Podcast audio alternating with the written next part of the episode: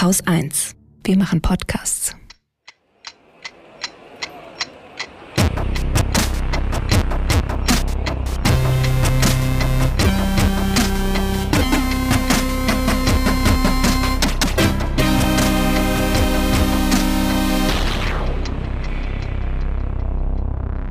Willkommen zur Wochendämmerung vom 16. Februar 2024 mit Preisschock an der Zapfsäule, einem Kommentar zu Israel, dem Sozialstaat, VW in China, Neuem aus der Ferengi-Blockade, Schulabbrechern in Deutschland, einem Hörtipp, Aschermittwoch, einem Follow-Tipp, Shamjaf zu Indonesien, dem Börsenticker, einer guten Nachricht, Katrin Rönecke, einem Limerick. Nein, einer Hymne der Woche, muss man diesmal sagen. Oh, und ah. Holger Klein. Eigentlich wollte ich nichts mehr zu Israel sagen und wollte eigentlich auch gar nichts mit in diese Sendung nehmen. Dann habe ich gedacht, ich schreibe mir kurz einen Kommentar auf, den ich tr trotzdem machen möchte. Der ist jetzt fast zwei Seiten lang geworden. Alter. und ich äh, weiß gar nicht, wo ich anfangen soll. Also es ist mir was aufgefallen und ich habe es herausgegriffen, weil es, glaube ich, für viele steht, was man momentan so lesen, hören und auch vielleicht in den Diskussionen am am Brottisch ähm, mitnehmen kann. Es war ein Interview in der Taz mit dem grünen Bundestagsabgeordneten Kassem Taher Saleh. Das ist ein Abgeordneter aus Sachsen, geboren in Irak. Und der ist unzufrieden mit der Haltung, die die Grünen in der Öffentlichkeit zum Thema Gaza und Israel so äh, abgegeben haben. Also zu sehr einseitig Israel ist seine Wahrnehmung. Und er sagt da drei Sätze, die ich in den letzten Monaten in verschiedenen Varianten gelesen habe. Ich zitiere ihn einfach mal. Die Hamas ist eine Terrororganisation. Sie will den Staat Israel auslöschen und muss vernichtet werden. Trotzdem frage ich mich, warum Israel in Kauf nimmt, dass durch den Beschuss von Krankenhäusern und Schulen so viele Unschuldige sterben. Daneben hätte ich mir gewünscht, dass man das und den Schmerz der migrantischen Communities stärker in unsere politischen Debatten aufnimmt. Zitat Ende. Nein, nein, nein, beides kann nicht gleichzeitig wahr sein. Das ist exakt mein Punkt. Also Nein, dieser nein, nein. Schmerz der migrantischen Communities, den habe ich tatsächlich auch sehr, sehr viel wahrgenommen. Ähm, Gerade so auch auf Social Media, aber auch ähm, im Gespräch mit Freunden. Trotzdem, diese Haltung, diese, ich sag mal, wir stehen zur, dazu, dass die Sicherheit Israels gegeben sein muss. Du hast es gerade gesagt, es geht, geht eigentlich gleichzeitig. Ja, natürlich. Dann hat er einen Satz gesagt, der mir auch, also auch aufgefallen ist. Und zwar insgesamt, sagt er, hat sich in Deutschland die politische Bewertung des Kriegs in den letzten Wochen zum Glück stark gewandelt. Ich hätte mir diesen Switch einfach früher gewünscht. So. Und da muss ich sagen, das ist halt so typischer Revisionismus, ja. Weil auch das habe ich jetzt sehr oft, auch als Kommentar und so weiter, ne? Warum habt ihr nicht früher auch schon mal Israel kritisiert und so? Ich habe es euch ja gleich gesagt. Ich habe es ja gleich gesagt, Hm. genau. Und das finde ich krass, weil tatsächlich ist es ja so gewesen, dass ein Großteil derjenigen, die Israel angreifen, das direkt in der Woche nach dem 7. Oktober gemacht haben, als es noch gar nicht so viele Opfer in Gaza gegeben hat. Also da war kein Raum für das Leid der Opfer oder für die Angehörigen oder da war kein Raum für Innehalten, sondern es war sofort klar, Israel ist der Täter. Man hat innerhalb der ersten Woche das Opfer zum Täter gemacht. Und das habe ich hier immer wieder angesprochen. Jetzt ist seitdem sehr viel passiert. Das war Oktober 2023. Wir haben Februar. Und natürlich kann man sagen, ja, aber von einer rechtsradikalen Regierung, ja, Benjamin Netanyahu und Co. hättest du ja vielleicht auch nichts anderes erwarten können. Trotzdem ist das kein Freifahrtschein dafür, ein ganzes Land vorzuverurteilen, bevor nicht tatsächlich A, Verbrechen gegen die Menschlichkeit geschehen sind und dann B, auch noch eine entsprechende Untersuchung das auch bestätigt und sagt, ja, okay, hier passiert was so. Und es gab zwischendrin ja auch viele Versuche, fünf Reisen allein Annalena Baerbock, fünf Reisen, glaube ich, waren es auch von Anthony Blinken, dem US-Außenminister, die ja auch versucht haben, da irgendwie einzugreifen und, und, und Israel zu bewegen, die zivilen Opfer möglichst gering zu halten. Dass das nichts gebracht hat, wissen wir auch erst, nachdem diese Reisen passiert sind. Das konnte man auch vorher nicht wissen. Also es sind einfach viele Dinge passiert, die man vorher nicht wissen konnte. Und dass man die Lage jetzt anders bewertet als vor Monaten, ist das Normalste der Welt. Ja, ähm, das ist alles sehr, sehr schmerzhaft, aber dass Israel böse ist und Böses tut, das war nicht von Anfang an so klar, beziehungsweise es ist ja auch nicht manchen schon durchgehend böse, sondern es ist eben diese Regierung.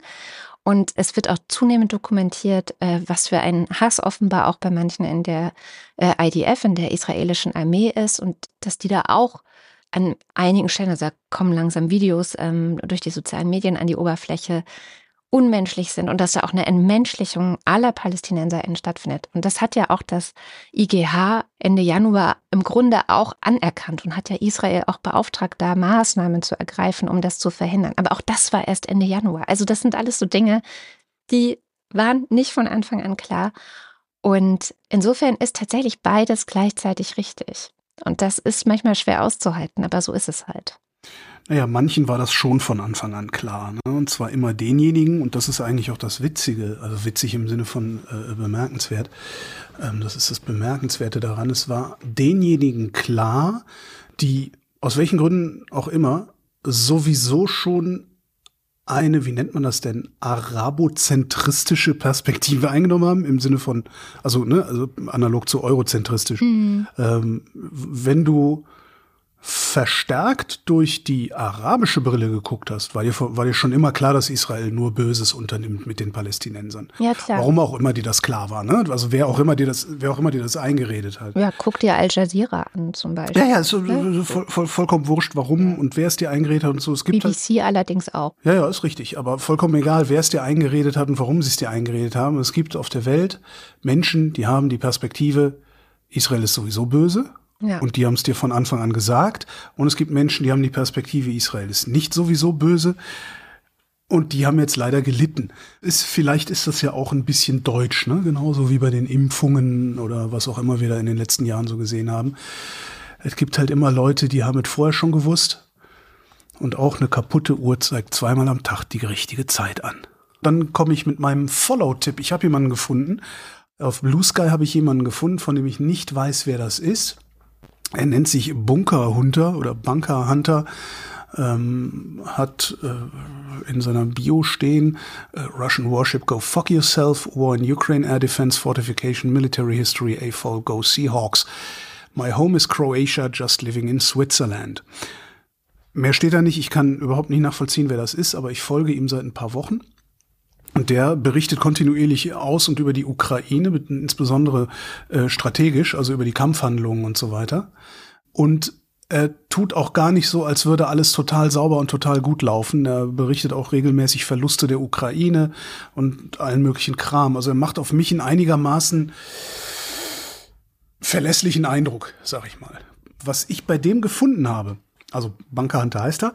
Was ich bei dem gefunden habe, ist äh, ein, kurz, ein, kurzer Thread über ähm, Avdivka. Mhm. 32.000 Einwohnerstadt, jedenfalls bevor die Russen angefangen haben, die Ukraine äh, zu überfallen, 2014.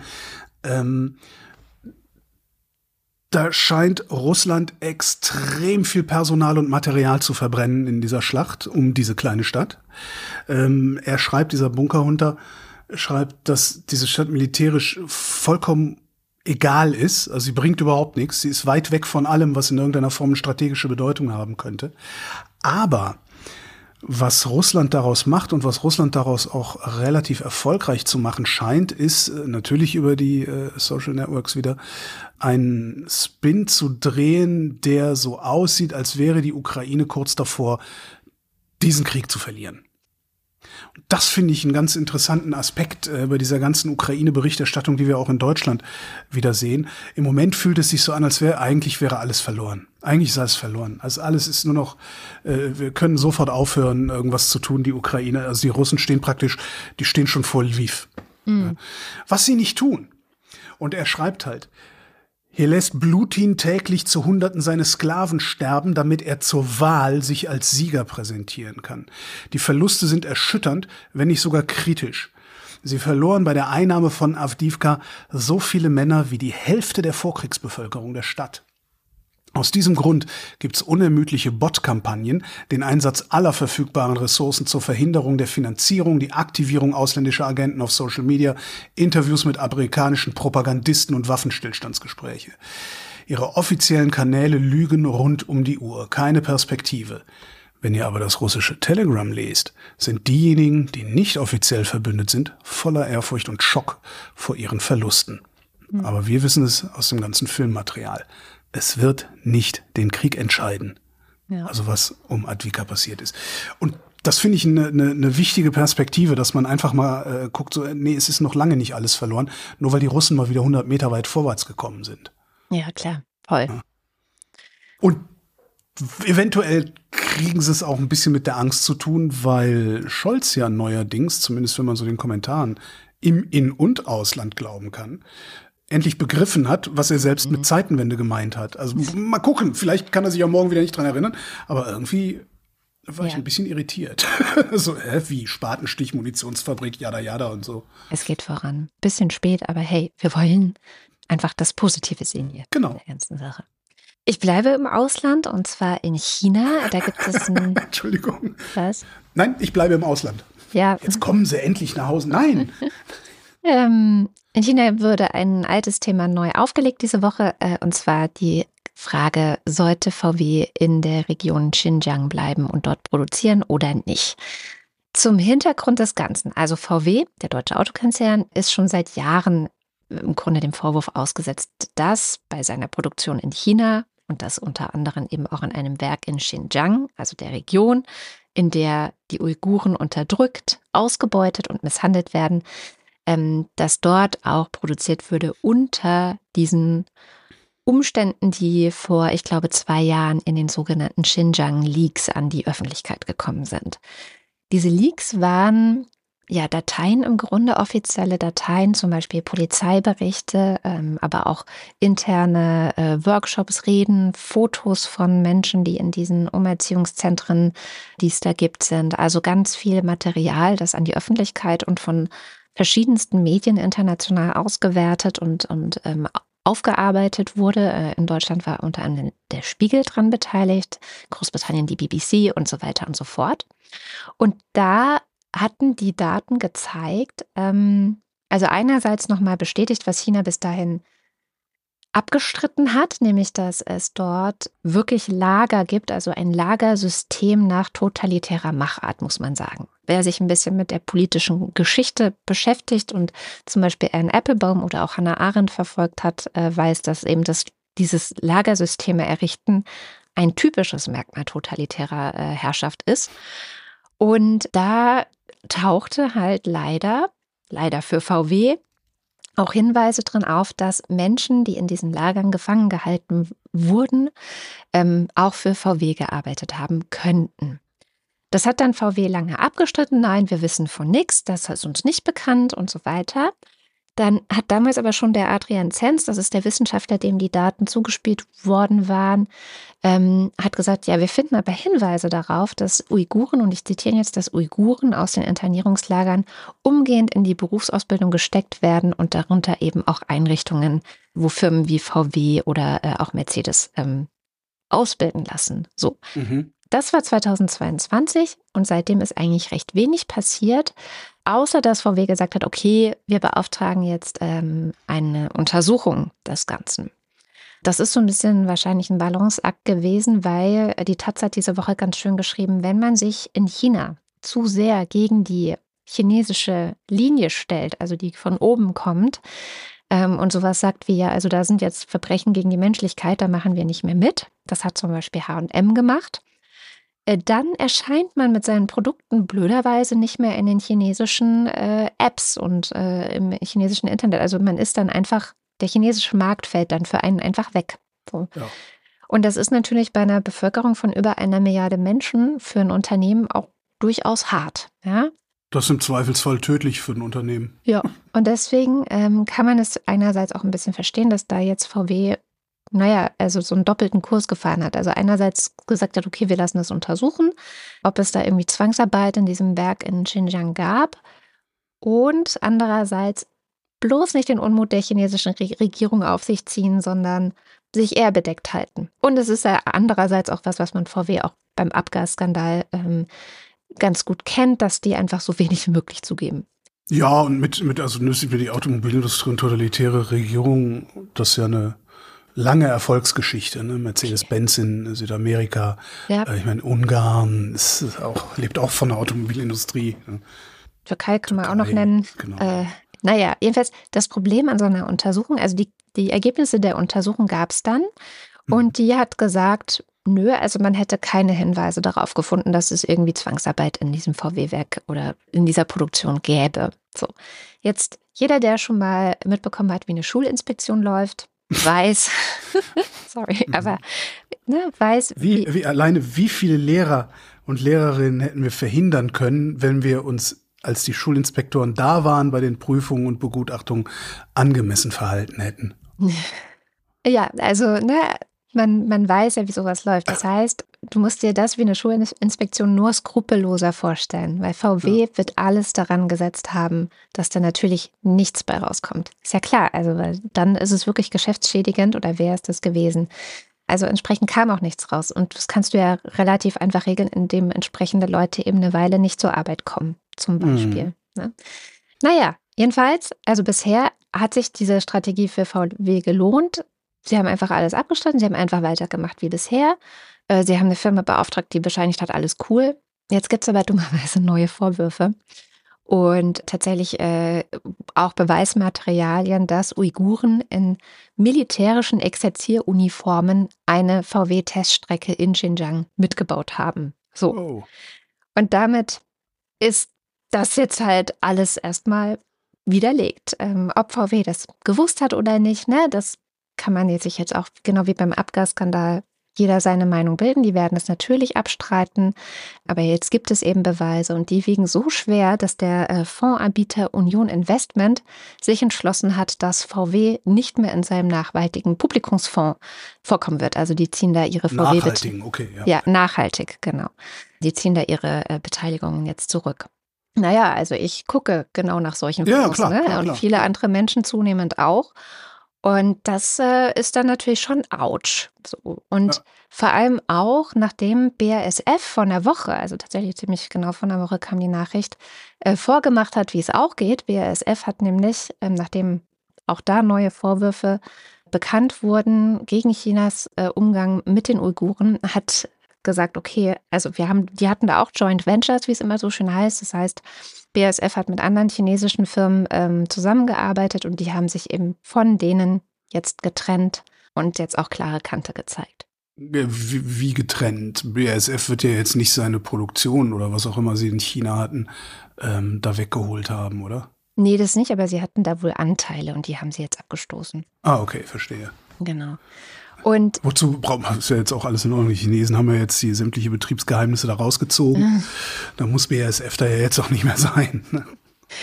Naja, und anscheinend würde man eigentlich auch gern bei VW da irgendwie raus aus der ganzen Sache, sagt zumindest die Taz, die sich wiederum auf eine Quelle im Konzern beruft, aber es knirscht halt noch zu sehr. Und ich finde das gerade, deswegen erzähle ich das auch alles, so ein Paradebeispiel für den Sinn eines Lieferkettengesetzes. Weil Gäbe es dieses strengere EU-Gesetz, das ja gerade von der FDP blockiert wird, dann wäre, schätzen auch Expertinnen, VW wahrscheinlich viel schneller in der Lage gewesen zu sagen, okay, Schluss, wir gehen da raus. Bisher gibt es ja ein deutsches Lieferkettengesetz, das ist schon seit 2021, glaube ich, nagel mich nicht fest, in Kraft. Aber offenbar hat das VW genug Raum gelassen, zu, sich da nicht weiter drum kümmern zu müssen. Ein EU-Gesetz wäre strenger gewesen, deswegen sperrt die FDP sich da ja auch. Das Coole wäre aber gewesen, dass dann nicht nur VW und BASF irgendwie individuell Entscheidungen hätten treffen müssen, sondern alle europäischen Unternehmen wären betroffen. Und das ist natürlich ein gutes Argument gegenüber zum Beispiel einer chinesischen Regierung, zu sagen so, hey, sorry Leute, aber uns sind hier die Hände gebunden. Alle anderen Firmen, auch die Konkurrenz, müssen sich jetzt anders verhalten und vielleicht gäbe es dann mehr Druck oder gäbe es dann auf jeden Fall mehr Handlungsspielraum für Firmen wie VW zu sagen, okay, wir gehen da raus. Wer ist denn die europäische Konkurrenz für Volkswagen in China?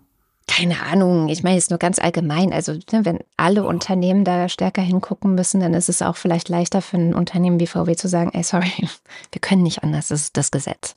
Dann ist es halt nicht mehr. Du bist er erstaunlich wohlwollend äh, einem Konzern gegen diesen. Also, Ich, also so, Wohlwoll, so viel Wohlwollen Ich könnte ich Konzernen im. Leben nicht entgegenbringen. Natürlich würden die das auch unter einem europäischen Lieferkettengesetz nicht machen. Das Einzige, was sie da wahrscheinlich, wenn ich mich richtig erinnere, äh, befürchten müssten, wäre, dass wenn sie sich nicht um ihre Scheiße in China kümmern, sie nirgendwo in Europa mehr ein Auto verkaufen können. Schlimmstenfalls. Ich, damit kriegst du sie, glaube ich, aber nicht damit, dass sie sagen können, oh, jetzt, jetzt, äh, jetzt haben wir ein gutes Argument. Ach, das sind Konzerne, die haben die sind Argumente egal. Gott, ich bin so auf Krawall gebürstet heute wieder. Ist okay. Das ähm, ist dein Part in dieser Sendung. Das ist in Ordnung. Ah, dein. Ähm, ich hatte ja ein, eingangs gesagt, Preisschock an der Zapfsäule. Es ist ein bisschen unterberichtet gewesen diese Woche. Äh, die Klimaallianz Deutschland, das ist so ein ja, Zusammenschluss von Klima-NGOs und äh, Thinktanks, Instituten und so, also lauter schlauen Leuten, die sich mit dem Klimawandel äh, und, und äh, den anhängenden Phänomenen wie Verkehrswende, Energiewende und so weiter beschäftigen. Ähm, die haben tatsächlich einen Preisschock identifiziert. Die Süddeutsche Zeitung hat auch Preisschock geschrieben. Ähm, dazu muss man wissen, äh, kurzer Blick in Gablers Wirtschaftslexikon. Also Preisschock. Ein Preisschock ist eine plötzliche Preisänderung mit nachfolgenden Anpassungsprozessen durch die Wirtschaftssubjekte. Ja? Preiserhöhungen gibt's immer, Preissenkungen gibt's immer. Normalerweise reagiert man da nicht unbedingt drauf. Aber wenn es eine sehr, sehr starke Preiserhöhung gibt, dann wirst du vielleicht dein Produkt irgendwo anders kaufen gehen oder durch ein anderes Produkt ersetzen.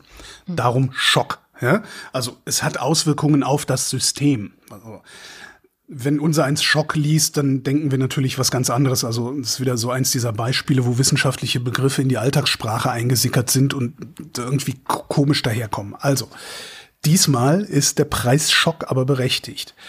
Der Reihe nach. Wir haben im Moment einen nationalen Emissionshandel äh, mit CO2-Preisen für Brennstoffe drin.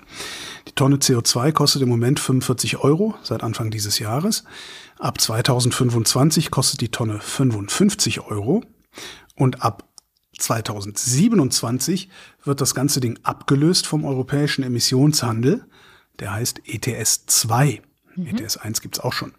So, dieses ähm, nationale Preisregime, was wir gerade haben, das sind Festpreise. Die werden festgelegt und es gibt keine Obergrenze in der Zertifikatemenge. Ja, das heißt, jedes Zertifikat kostet 45 Euro, aber es gibt ganz viele Zertifikate.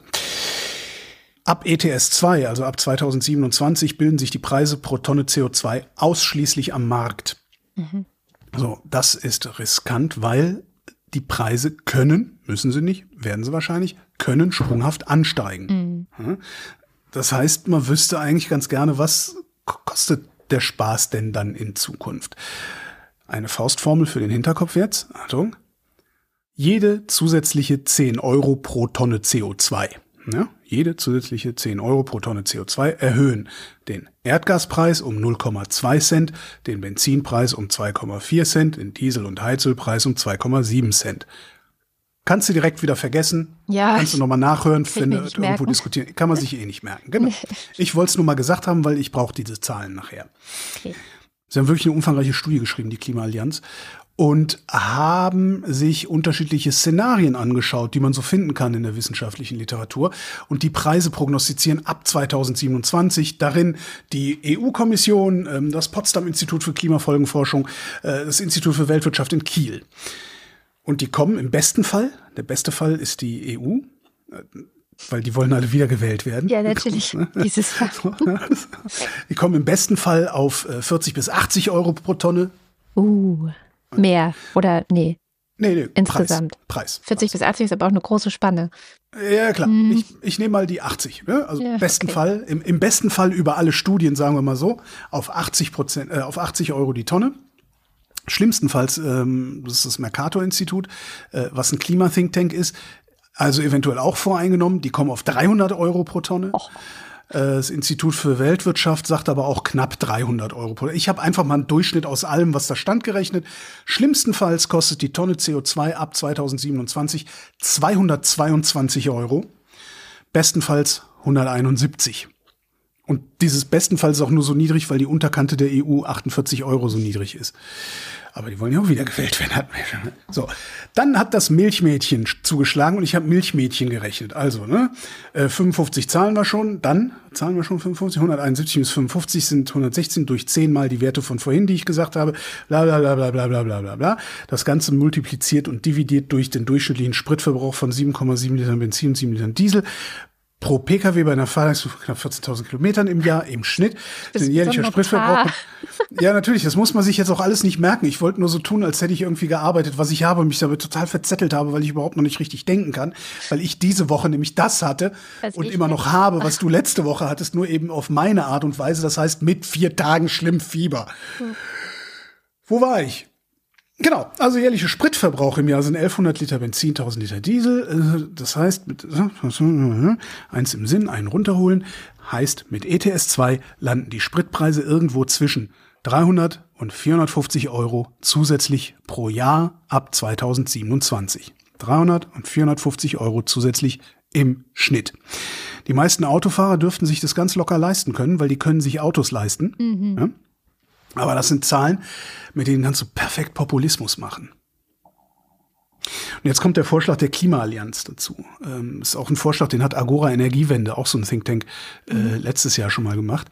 Und zwar den nationalen Preispfad. Das ist das, was im Moment den nationalen Energiehandel bepreist sozusagen, den nationalen Preispfad anheben, damit der Sprung von 2026 mhm. auf 2027 nicht ganz so heftig wird. Ja, das klingt schlau, aber trauen ja. Sie sich auf keinen Fall. Weiß nicht, vermutlich, ja. Mhm. Und Sie sagen, wir brauchen sozialen Ausgleich für diejenigen, die sich die Sache wirklich ja. nicht mehr leisten können. Weil es gibt ja noch, es gibt ja noch ein paar andere Sachen, die da passieren. Also Gas wird auch teurer. Mhm. Natürlich nicht so dramatisch, ne? Weil das, also, also ich habe da auch mal gerechnet, dass bei einem Gas, also wenn du so ungefähr 10.000 Kilowattstunden pro Jahr verbrauchst, das kriegt man hin, ähm, kommst du auf so was wie 40 Euro im Jahr, die mhm. es teurer wird. Ja? Das ist okay. So ein Fünfer im Monat ungefähr. Einerseits ist das okay. Andererseits kommen dazu auch noch steigende Produktpreise, weil Sprit wird teurer. Das Gas, was in den Produktionen äh, verfeuert wird, wird teurer. Alles schrecklich.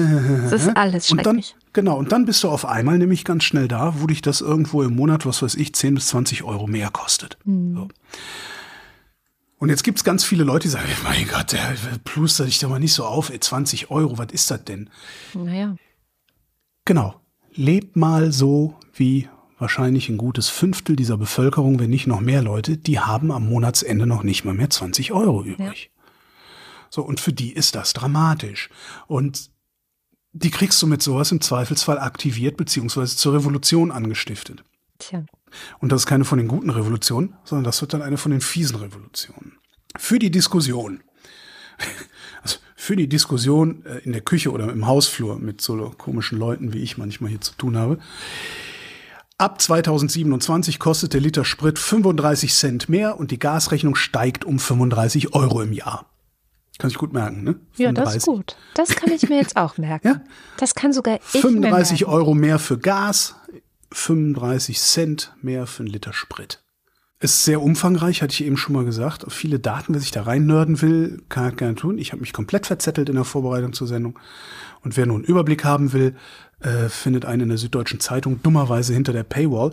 Und das ist tatsächlich auch der einzige Ort aber, an dem ich das berichtet gesehen habe. Ansonsten nur so obskure Kleinstpublikationen, so hm. Wochendämmerung und so. Ey. Also das mit den 35 Cent und 35 Euro, das kann, können sich wahrscheinlich sogar Schulabbrecher merken. Und damit habe ich eine sehr schlimme goldene Brücke geschlagen zum nächsten Wieso, Thema. Super goldene, ist eine super Brücke. Schau das, nur. Das waren, oh, das waren nämlich das eine schöne Brücke. große Überschriften diese Woche. Schulabbrecher in Deutschland über dem EU-Durchschnitt, was mal wieder ein bisschen Panik ausgelöst hat. Ähm, es hat mich ein bisschen an den PISA-Schock 2.0 neulich erinnert.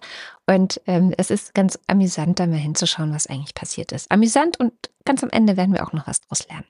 Es gab eine Statistik, die ist gar nicht mal so neu, also die ist tatsächlich aus dem letzten Jahr eigentlich. Die hat aber das Redaktionsnetzwerk Deutschland irgendwie hervorgekramt und äh, getitelt Deutschland höchst, höhere Schulabbrecherquote als äh, der Rest der EU.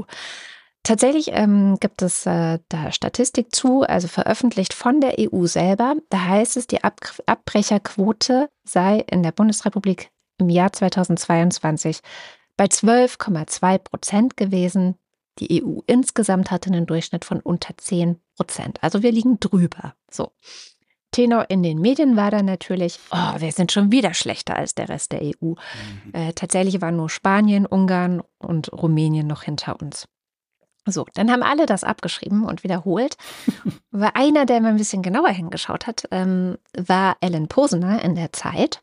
Mhm. Und der hat gesagt, Leute, guckt euch nochmal genau an, worüber wir hier reden. So, das RND, das ja zuerst äh, die Schockmeldung verkündet hatte, hatte nämlich Zahlen der Statistikbehörde Eurostat genommen und nicht geguckt, worum es geht. Die schreiben nämlich ziemlich genau, dass es um Zitat, den Anteil der Bevölkerung im Alter von 18 bis 24 Jahren geht, der höchstens über einen Abschluss der Sekundarstufe 1 verfügt und in den vier Wochen vor der Erhebung an keiner Aus- oder Weiterbildung beteiligt war. Zitat Ende.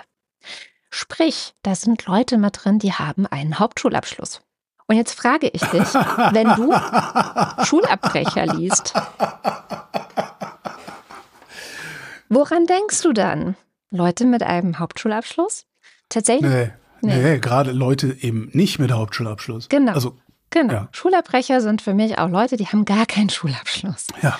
So, und diese Verwirrung hat tatsächlich eben Eurostat selbst verursacht, weil die nennen diese Leute dann frühzeitige Schul- und Ausbildungsabgänger. Krass.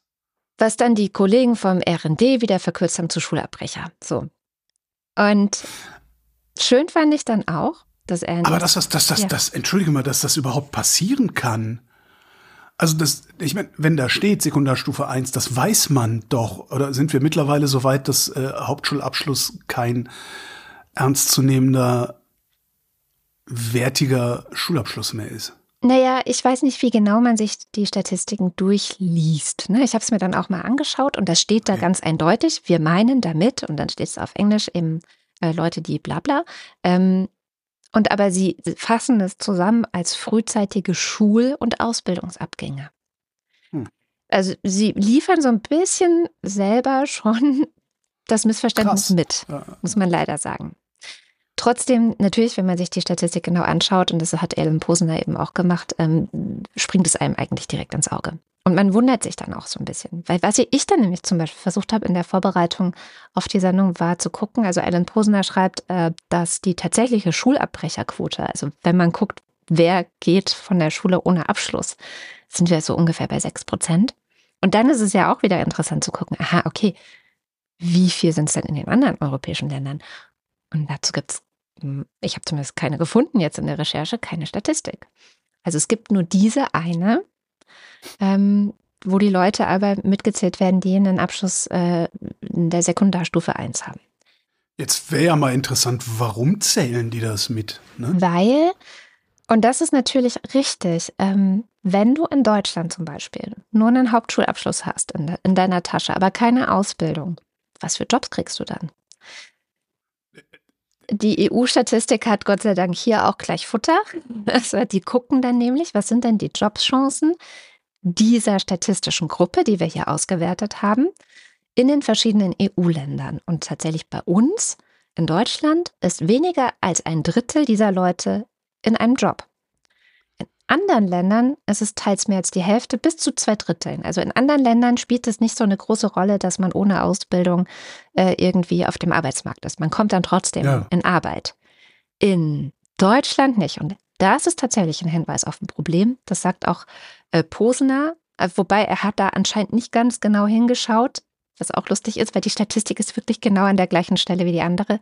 Er schreibt nämlich, ich zitiere ihn, mit oder ohne Hauptschulabschluss, mit oder ohne abgeschlossene Lehre finden junge Menschen bei uns früh einen Zugang zum Arbeitsmarkt, verweilen und langweilen sich nicht ewig in praxisfernen Einrichtungen der Sekundarstufe 2, um dann mit hohen Ansprüchen, aber wenig verwertbaren Fertigkeiten auf dem Arbeitsmarkt zu landen. Zitat Ende. Da hört man dann den typischen Posen da so ein bisschen raus, finde ich. Sprich, ähm, da liegt er falsch. Das hat er anscheinend auch nicht gesehen, weil die Leute kriegen hier weniger einen Job als in anderen EU-Ländern. Und darum ist es ein Problem. So. Was wir tatsächlich aber tun, ist jammern auf hohem Niveau. Da hat er dann wieder recht, weil die Jugendarbeitslosigkeit in Deutschland ist mit 5,6 Prozent tatsächlich die niedrigste in der EU. Ja, also da gibt es andere Zahlen. Frankreich mit über 17 Prozent, Spanien fast 30 Prozent, Schweden, Finnland haben auch super viel. Also da sind wir echt ganz gut. Jugend geht bis Ende 24, Ende 25. Lebensjahr? In dieser Statistik bis 24 auch. Okay. Also wie auch diese andere Statistik, die geht auch bis 24. Was Posner dann wieder am Ende gut zusammenfasst, finde ich, ist, dass er sagt, dass es in Deutschland zu wenig Möglichkeiten gibt, ähm, on the job, ohne passenden Abschluss, aber mit Ehrgeiz und Lernwillen in die Arbeit reinzukommen und ausgebildet zu werden. Also wir sind super Zertifikate fixiert. Ja, und wir vermitteln den jungen Leuten damit auch, dass sie minderwertig sind, wenn sie nicht entsprechende Zertifikate vorweisen können. Und das ist natürlich ein echtes Problem und vor allem ne, Thema Fachkräftemangel. Wir stehen ja gerade erst am Anfang vom Fachkräftemangel. Das geht ja gerade erst los. Und dann fand ich ganz schön, es gab dann ach, so ein lustiges Zitat von äh, Bildungsministerin Bettina Stark-Watzinger. Die wurde direkt befragt. Ähm, da wusste aber noch keiner, dass diese Statistik gar nicht die echte Schulabbrecherquote ist. Aber egal. Äh, sie sagt dann, dass Deutschland erneut die vierthöchste oh. Schulabbrecherquote in Europa hat, muss Bund und ah. Länder umtreiben. Was sagen Sie dazu, dass Deutschland die vierthöchste Schulabbrecherquote hat? Äh, Entschuldigung, haben wir die wirklich? Nur weil Sie das sagen?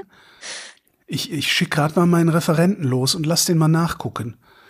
Das ist doch, also, ja, komm. Und auch der Bildungsforscher und Soziologe Klaus Hurrellmann hatte einen Beitrag zu der ganzen Debatte. Hurrellmann ist ein, die sich mit Bildung und Jugendlichen auseinandersetzenden Begriff. Die Shell-Jugendstudien sind auf seinem Mist gewachsen, die kennen ja auch mhm. viele. Und auch sonst Koryphäe. Äh, ist kürzlich 80 Jahre alt geworden. Aber wenn man sich so seinen Twitter-Account ansieht, ähm, überhaupt nicht ruhiger, immer noch genauso engagiert. Und der sagt, naja, das Problem in Deutschland ist, dass wir einfach schon ganz früh im Schulsystem Kinder, also wirklich Kinder aussortieren. Wir sortieren die weg und sagen und zeigen ihnen, hier, du bist nicht gut genug. Und da kann man also anhand einer Debatte von falsch interpretierten Zahlen trotzdem nochmal wertvolle Ansätze rausziehen, wie wir uns vielleicht ein bisschen besser für die Zukunft aufstellen können. Weiß man schon, wie Lanz und Precht in ihrem Podcast drüber geredet haben? Dann reden die immer. Ich weiß gar nicht, ob die schon ich geredet keine haben. Ahnung. Ich habe keine Ahnung. ich bin gespannt. Würde mich nicht wundern, wenn du siehst, da sehen wir es wieder.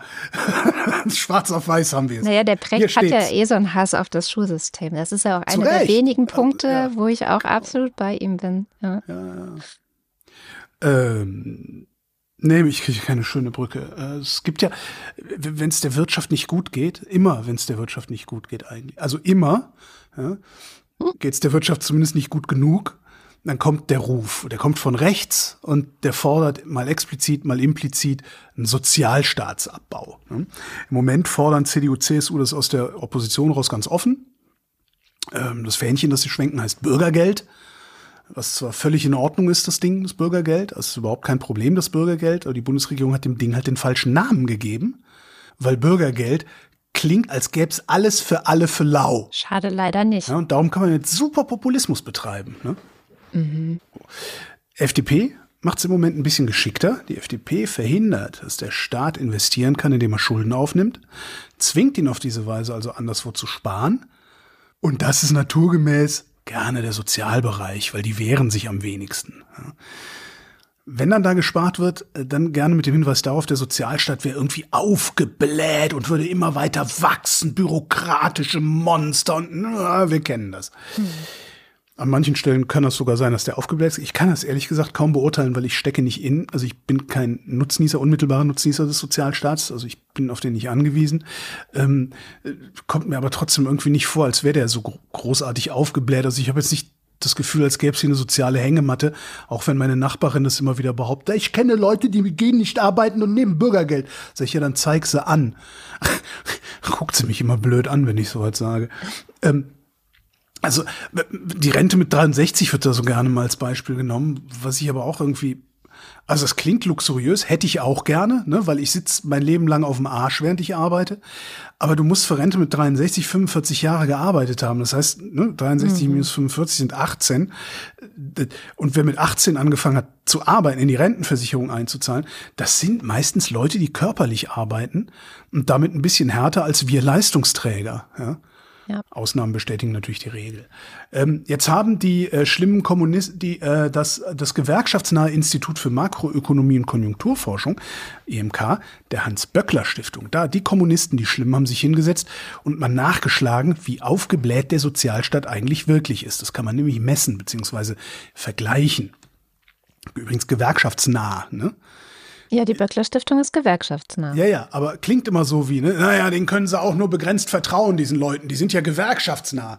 Ja. Ja, stimmt. Wenn du Ausbeutung gut findest. Ja, genau. Dann sind Gewerkschaften sagen. wirklich was Fragwürdiges. Ansonsten sind vielleicht eher die Ausbeuter und deren Interessenvertreter fragwürdig, weil, um ausbeuten zu können, muss man erstmal menschenverachtend denken lernen.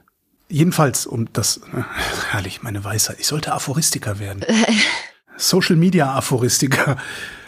Bist du das nicht längst? Äh, bestimmt. Wer, wer auch Social Media Aphoristiker ist, ach herrlich, ist Sebastian Dullin und äh, Katja, Katja Rietzler vom IMK. Die haben wir nachgeguckt äh, und haben einen Kommentar veröffentlicht und der heißt, und damit ist eigentlich schon alles gesagt, die mehr vom ungebremst wachsenden deutschen Sozialstaat. Äh, ein der Tricks der Feinde des Sozialstaats haben sie direkt in der Einleitung genommen und zwar deren Hinweis, es kommt immer wieder, dass die Ausgaben immer wieder neue Rekorde erreichen würden. Ja, tun sie auch, weil die nehmen immer gerne absolute Zahlen her. Und äh, Dolin und Rietzler schreiben halt, naja, jede Rentensteigerung ist ein Rekord, solange man sie nicht in Bezug zu den Gehältern setzt. Ja, weil darum geht's ja bei der Rentenhöhe. Mhm. Was sie sich angeguckt haben, ist das preisbereinigte Wachstum. Das ist das äh, Wachstum relativ zur Wirtschaftsleistung. Dann haben sie geguckt relativ zu den Ausgaben anderer Staaten, in vergleichbaren Staaten vor allen Dingen, wenn du mit Bangladesch vergleicht gehst immer. Ähm, das Ergebnis, das sie gesehen haben, das passt in ein einziges Wort, das auch häufiger vorkommt, obwohl diese Arbeit nur oder dieser Kommentar nur vier Seiten lang ist. Das Wort heißt, und das ist das Ergebnis, unauffällig. Mhm.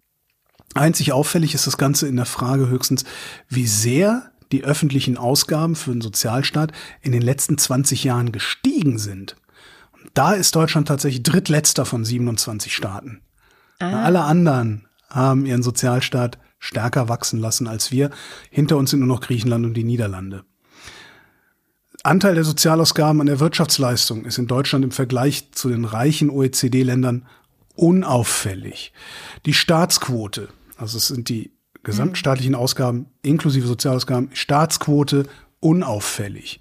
Anteil der öffentlichen Beschäftigung unauffällig und bemerkenswert weit übrigens unter dem OECD-Durchschnitt. Mhm. Ja, mit fallender Tendenz auch noch. Mhm. Die staatlichen Arbeitnehmerentgelte unauffällig. So, ich zitiere mal. Von einem aufgeblähten Sozialstaat kann derzeit keine Rede sein.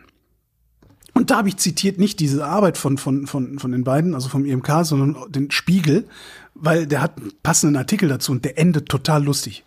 Und zwar mit folgenden Worten. Zumindest nicht, wenn man die Entwicklung in den vergangenen zwei oder drei Jahrzehnten betrachtet. Weil irgendwas musste ja dran sein an der Behauptung. Weil wir haben das so oft gehört und geschrieben, dass wir nicht glauben können, dass da nichts dran ist. Irgendwas wird schon dran sein. Und wenn es vor 40 Jahren war, dass da was dran war. Oh, Mann, und weiter. Ey. Eine andere Frage ist jedoch, ob der Sozialstaat auch für die nahe Zukunft noch nachhaltig aufgestellt ist, wenn die demografische Entwicklung für schwierigere Rahmenbedingungen sorgen wird. Ich erkläre kurz. Ha! Schwein gehabt, Kollegen! Wir haben einen Blickwinkel gefunden, aus dem wir diese Unsinnsdiskussion trotzdem verkaufsfördernd weiterköcheln lassen können. Weil die Zahl der Beschäftigten wird bestenfalls stagnieren, wenn nicht sogar schrumpfen. Die Zahl der Rentner und Pflege, die Zahl der Rentner und Pflegebedürftigen hingegen steigen. Hervorragende Analyse, Herr Kollege. Und jetzt die Konsequenz. Schon dadurch dürften sich die Sozialausgaben deutlich erhöhen und neue Kürzungsdebatten aufkommen. Toll. Zumindest in absoluten Zahlen werden die Sozialausgaben garantiert das tun. Und damit haben wir dann auch wieder was zu schreiben und die Rechten weiterhin was zu fordern, anstelle von zukunftsgerichteter Politik zu machen. ist aber super. Die letzten beiden Absätze in diesem Spiegelartikel, ich habe echt gedacht, seht doch einfach ein, dass ihr jahrzehntelang Scheiße geschrieben habt und korrigiert's für die Zukunft. Aber nein, nein, wir finden da noch was. Ich werfe mal mit Dreck, irgendwas bleibt hängen. Apropos mit Dreck werfen, ich bin heute mhm. die Frau der goldenen Brücken. Ah. Es war politischer Aschermittwoch und wir kennen, oh. am politischen Aschermittwoch wird's deftig. Oh Gott, hast du das, hast du das wirklich gerade gesagt? ja, so habe ich es auch im Internet bei Phoenix gesehen. Deftig war deftig. die Wort. Am Aschermittwoch wird's deftig. Am Aschermittwoch wird's deftig. Und da wird auf die gegnerischen Lager auf jeden Fall sehr geschossen. Das hat Tradition, das war schon immer so. Und Dann muss es richtig sein. Ja, also anscheinend gehört es irgendwie dazu. Und ich habe mal ein paar schöne Reden von diesem politischen Aschermittwoch, nein, nur Ausschnitte äh, der Reden mitgebracht. Hier hören wir zum Beispiel äh, einen Ausschnitt von einem unserer Lieblingspolitiker, nämlich Markus Söder. Ich sage mal eins, Passau ist der geilste Termin des Jahres für jeden Politiker. Und Passau muss man können und die anderen können es nicht, sondern nur wir als CSU wissen, was Passau pur ist, liebe Freunde. So, Quizfrage. Wo findet der politische Aschermittwoch der CSU statt? Äh, auf, äh, auf, einem intellektuellen Niveau, das äh, Markus Söder angemessen ist. Ja, unglaublich, oder? Äh, hier ist noch einer von Söder. Die Grünen sind nicht regierungsfähig, weder in Bayern noch Berlin. Und deswegen, wir wollen keine Verlängerung. Es kann doch keiner im Ernst, im Ernst wollen, dass die Grünen nach dieser miesen Leistung jetzt dann in der nächsten Bundesregierung sind. Ich finde, Habeck, Baerbock und Frau Lang brauchen endlich eine Auszeit, liebe Freunde und Freunde, und keine Regierungsbank. Schon geil, irgendwie nach zwei Jahren endlich eine Auszeit zu fordern, nachdem sie 16 Jahre lang selber die nur Scheiße gebaut haben. Es ist immer noch, ich hatte, in diesem Aschermittwoch, entschuldige, dass mich das so aufregt. Ich finde wirklich, das ist eine Zurückgebliebensein im letzten Jahrhundert, so etwas zu veranstalten und dann auch noch darüber Journalismus zu betreiben. Ja, ich mache aber trotzdem weiter. Ich ja, ja, ist okay. Ich, Marie, ich reg das nur einfach, ja, ja. Agnes Strack-Zimmermann, weil ich, ich möchte nicht nur mm. die CSU, ich möchte, wenn dann schon alle mitbringen. Hier haben wir Marie-Agnes Strack-Zimmermann von der FDP. Ich würde das einfach mal mitnehmen. Äh, wenn es an Weihnachten keine gute Geschenke gibt, ist die Ampel schuld. Und dann haben wir alle Probleme gelöst. So machen wir das auch. So, und ähm, ja, Ampel ist an allem schuld. Tusch. Aber was man nicht vergessen sollte, was man nicht vergessen sollte, wenn die Ampel ausfällt, blinkt nur noch ein Licht. Und das ist gelb. Das war kreativ, oder? Also man merkt auch, PolitikerInnen sind jetzt nicht so die besten Faschingsrednerinnen oder Fastnacht halt oder wie man auch immer Karneval oder wie auch immer man das nennen möchte. Warte, warte, einen habe ich noch. Ein, nee, zwei habe ich noch. Also erst kommt die SPD. Willst du? Nee, willst du nicht? Ist mir egal. Nee, will ich nicht, aber ich muss ja. Ich ja, ja, ja du musst jetzt hier durch. Du musst hier durch. Es gibt die, denen es nicht um die Ziele für die Menschen geht. Es gibt die in der Politik, für die dreht sich alles nur um sich selbst. Es gibt die, die rücksichtslos auf andere herabschauen und andere wegboxen. Und ihr wisst, glaube ich, jetzt schon, dass ich von Markus Söder spreche. Ja, also Atominem ist da total typisch, Söder ja auch am Anfang mit den Grünen. Und ähm, ich möchte jetzt auch gar nicht darüber diskutieren, ob Markus Söder ein besonderes Low hatte. Der hat nämlich äh, Steffi Lemke, die grüne Bundesumweltministerin, mit der früheren DDR-Ministerin für Volksbildung verglichen, mit Margot Honecker.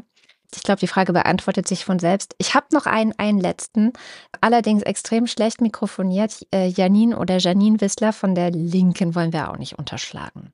habe, hat der bayerische Ministerpräsident ja ambitionierte Ziele für Bayern. Also jetzt nicht, dass er die hohen Mieten bekämpfen will oder dass man vielleicht mal mehr als 17 Windräder im Freistaat zustande bringen soll, weil so viele waren es im letzten Jahr. Ganze 17 Windräder, die für Bauer Bayern neu genehmigt wurden. Nein, ihr in Bayern sollt einen Weltraumbahnhof bekommen, habe ich gehört. Oberpfaffenhofen als das Houston Deutschlands. Also, ich weiß schon, warum du das hast. Dass sie es noch nicht mal schaffen, sich gegenseitig ordentlich durch den Kakao zu ziehen. Nicht mal das kriegen die. Ja, selbst so jemand wie Söder, der immer so, so, so daherkommt, als wäre das so ein ganz lockerer, jovialer. Also, ich verstehe überhaupt nicht, warum, warum wir 2024 nicht, Achtung, Land auf, Land ab, in den Kommentarspalten lesen, sehen und hören können, was das für ein, ein anachronistischer, peinlicher Sumpf ist mit diesem, mit diesem politischen Aschermittwoch. Wirklich. Das muss man sich mal, das ist noch peinlicher als offizielle Karnevalsveranstaltungen. Ja. Und die sind schon ernsthaft peinlich. Außer der Stunksitzung. Na, jedenfalls ähm, Mann, Mann, gibt Mann. es eine Partei, von der haben oh. wir dieses Jahr keine Aschermittwochsreden gehört. Und zwar von den Grünen.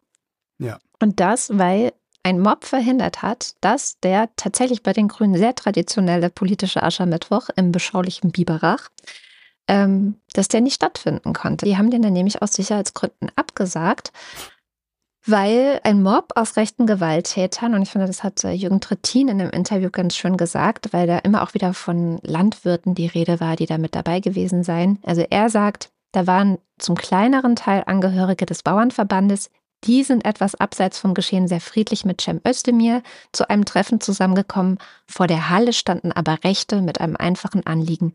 Die Ampel muss weg und die Grünen müssen weg. Das war ein organisierter rechter Mob. Und das schätze ich auch tatsächlich als ziemlich realistisch ein, weil das ist ja auch was, was gerade passiert. Die Ampel muss weg, die Grünen muss, müssen weg, also die sind ja an allem schuld.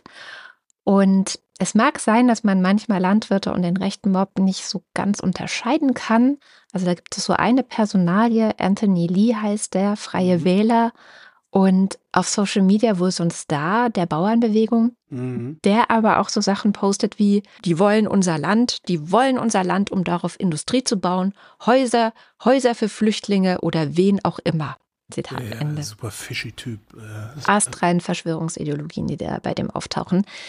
Jedenfalls, also ich glaube, der Hass auf eine politische Partei, eine demokratische politische Partei, ich habe noch nicht erlebt, dass der Hass so groß war, dass sowas wirklich abgesagt werden musste. Und ich glaube, der erste Vorbote war diese Geschichte, wo Habeck nicht von der Fähre an Land kommen konnte, wo ja auch die Bauern involviert waren. Aber ich finde auch, dass jemand wie Markus Söder, der ja auch wirklich nur Habeck, äh, Steffi Lemke, Ricarda Lang, der hackt auf den allen rum. Diese ganzen Leute machen sich, finde ich, mitschuldig. Und ich finde es wirklich extrem besorgniserregend langsam. Ich finde viel besorgniserregender, dass die Polizei diesen Mob nicht aufgehalten hat. Es gab wohl auch Verletzte also bei der Polizei auch, ne? Ja also. gut, aber das, ist, also, weißt du, die sind in der Lage, für jeden, für jeden kleinen Furz ganze Hundertschaften auflaufen zu lassen. Und anscheinend ist diese, dieser Aufmarsch ähm, da in, was, Biberach, Biberach. war das, ne? Mhm. Dieser Aufmarsch ist vorher auch ordentlich koordiniert und angekündigt worden über Telegram-Gruppen. Ja. So habe ich es zumindest hinterher gelesen. Mhm. Ähm, und zwar in der Lokalzeitung. Äh, und da frage ich mich dann schon, warum will die Polizei, also warum hat die Polizei das zugelassen? Weil überrascht worden kann sie davon ja eigentlich nicht sein. Also wenn Journalisten davon nicht überrascht waren, dann war die Polizei davon auch nicht überrascht. Oder sind die unfähig? Ich kann darüber kein Urteil bilden. Ich weiß nicht, was die davon mitbekommen also, hatten, inwieweit die diese Telegram-Kanäle im Auge hatten oder nicht. Mhm. Keine Ahnung, aber es ist auf jeden Fall.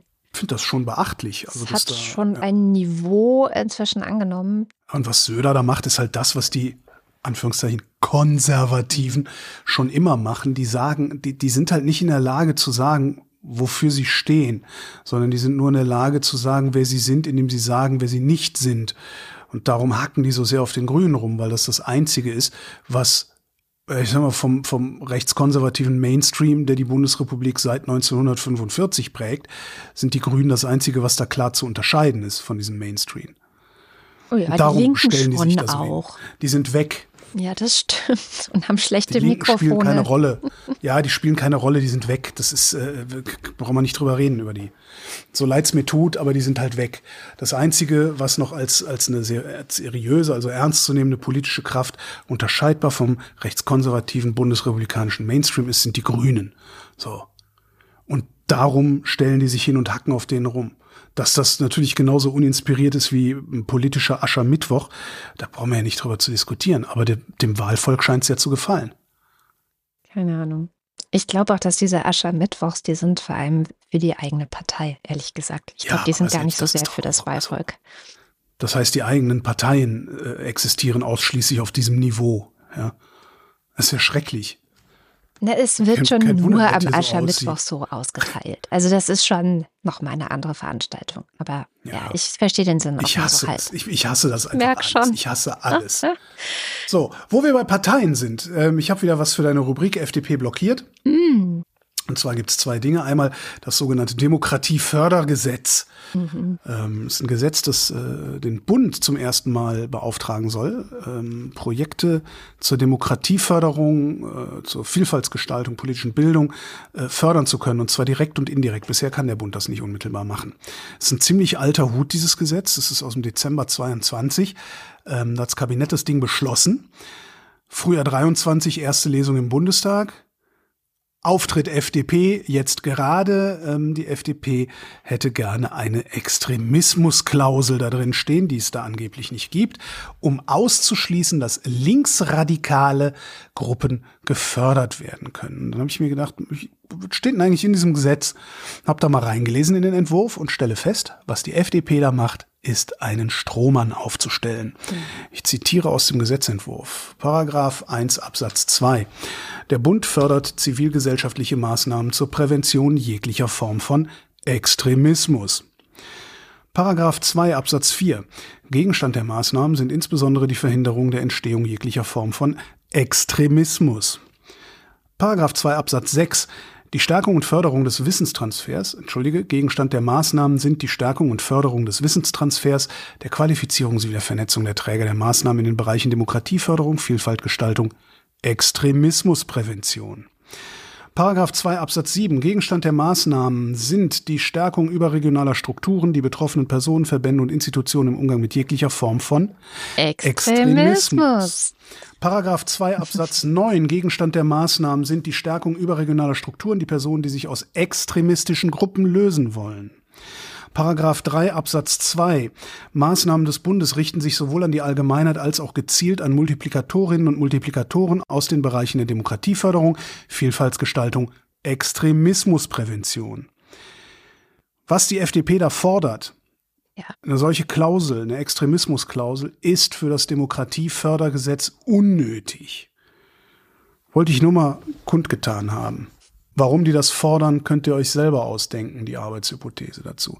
Das zweite Ding, wo die FDP blockiert, was auch ein bisschen unterberichtet zu sein scheint, habe ich heute im ähm, Newsletter der Frankfurter Allgemeinen Zeitung gelesen, der auf den tollen Namen hört Frühdenker. Mm. Es geht um ähm, Plattformarbeitende, also Gigworker, es sind so Uber, Auslieferatoren mhm. und sowas alles. Ähm, also diese Plattformbeschäftigten, die Mehrheit dieser Plattformbeschäftigten sind der Form nach selbstständig. Es wird von denen aber verlangt, von vielen jedenfalls, dass sie dieselben Regeln und Beschränkungen einhalten wie Arbeitnehmerinnen und Arbeitnehmer, sagt der EU-Rat. So, und darum würde die EU gerne ein passendes Gesetz machen zur Plattformarbeit, weil im Moment ist das Problem, dass wenn du so ein Scheinselbstständige bist, schaffst du es so gut wie gar nicht nachzuweisen, dass du eigentlich angestellt bist. Mhm. Möglich ist es. Es gibt immer mal wieder auch Gerichte, die sich damit beschäftigen, auch immer mal wieder Urteile, europaweit. Ähm, das ist nur halt aberwitzig aufwendig für jeden einzelnen Gigworker lückenlos zu dokumentieren, wer was wann gesagt hat. Und vor allen Dingen kommst du an die Daten deiner Plattform aus denen du sehen könntest, wie wird denn da eigentlich Dienstplanvergabe gemacht und so. An die Daten kommst du praktisch nicht ran. Darum wird die EU gerne ein paar Regeln aufstellen. Und zwar würden sie gerne äh, Beschäftigte rechtlich gesehen als ArbeitnehmerInnen einer digitalen Plattform ansehen. Mhm. Achtung, ich zitiere. Wenn ihr Verhältnis zur Plattform mindestens zwei der fünf folgenden Kriterien erfüllt. Obergrenzen für die Vergütung, die du behalten, erhalten kannst. Überwachung der Arbeitsleistung, auch mit elektronischen Mitteln, Kontrolle über die Verteilung oder die Zuweisung von Aufgaben, Kontrolle über die Arbeitsbedingungen und Beschränkungen bei der Wahl der Arbeitszeiten und Beschränkungen der Freiheit zur Organisation der eigenen Arbeit und Regeln in Bezug auf Erscheinungsbild oder Verhalten. Außerdem würde es geben eine Art von Beweislastumkehr. Also die Firmen, also aus Lieferando, äh, müsste halt in Zukunft nachweisen, dass sie es mit Selbstständigen zu tun haben. Wir sagen, nee, du bist selbstständig, ja, dann zeig ja. mal. Ist ein bisschen schwierig, Ja, weil eigentlich muss ich das nachweisen können, dass ich noch für andere Auftraggeber arbeite. Ja. Aber naja, komme komm ich gleich noch zu. Es ist nicht unmöglich, das ist das Interessante daran. Die Firmen versuchen durchzusetzen so einen Zwischenstandard, in dem du ja nicht wirklich angestellt bist, aber auch nicht wirklich selbstständig bist. Also im Grunde irgendwas, wo sie sich komplett aus der Verantwortung ziehen können. Egal. Der Rat stimmt heute darüber ab.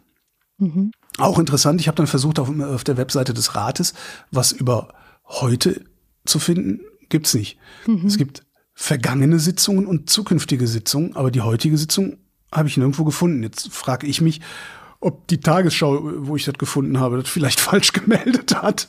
Obwohl, nee, der FATS hat das auch gehabt. Das schon, ja, eigentlich gefunden. Jedenfalls, der Rat stimmt darüber ab heute. Eventuell hat das schon getan mit qualifizierter Mehrheit. Qualifizierte Mehrheit im Rat heißt 15 von 27 Staaten, die mindestens 65 Prozent der EU-Bevölkerung repräsentieren, müssen Ja oder Nein sagen. Mhm. Und genau da, äh, an diesen 65 Prozent, da kann es scheitern. Mhm weil Frankreich ist eh dagegen. Ah, okay. Die finden diesen Zwischenstandard ganz interessant. Da müssten wir mal ein bisschen in die französische Beschäftigungspolitik, Innenpolitik gucken. Wir hm? auch. Wir sind auch dagegen.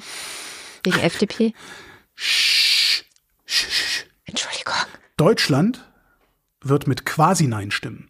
Quasi-Nein. Ähm, Deutschland, ah, ja. ja. genau. Es gibt in Brüssel ein Genau. Deutschland wird sich enthalten, weil die Bundesregierung sich nicht einigen kann. Dafür gibt es einen Begriff für diesen Zustand in Brüssel.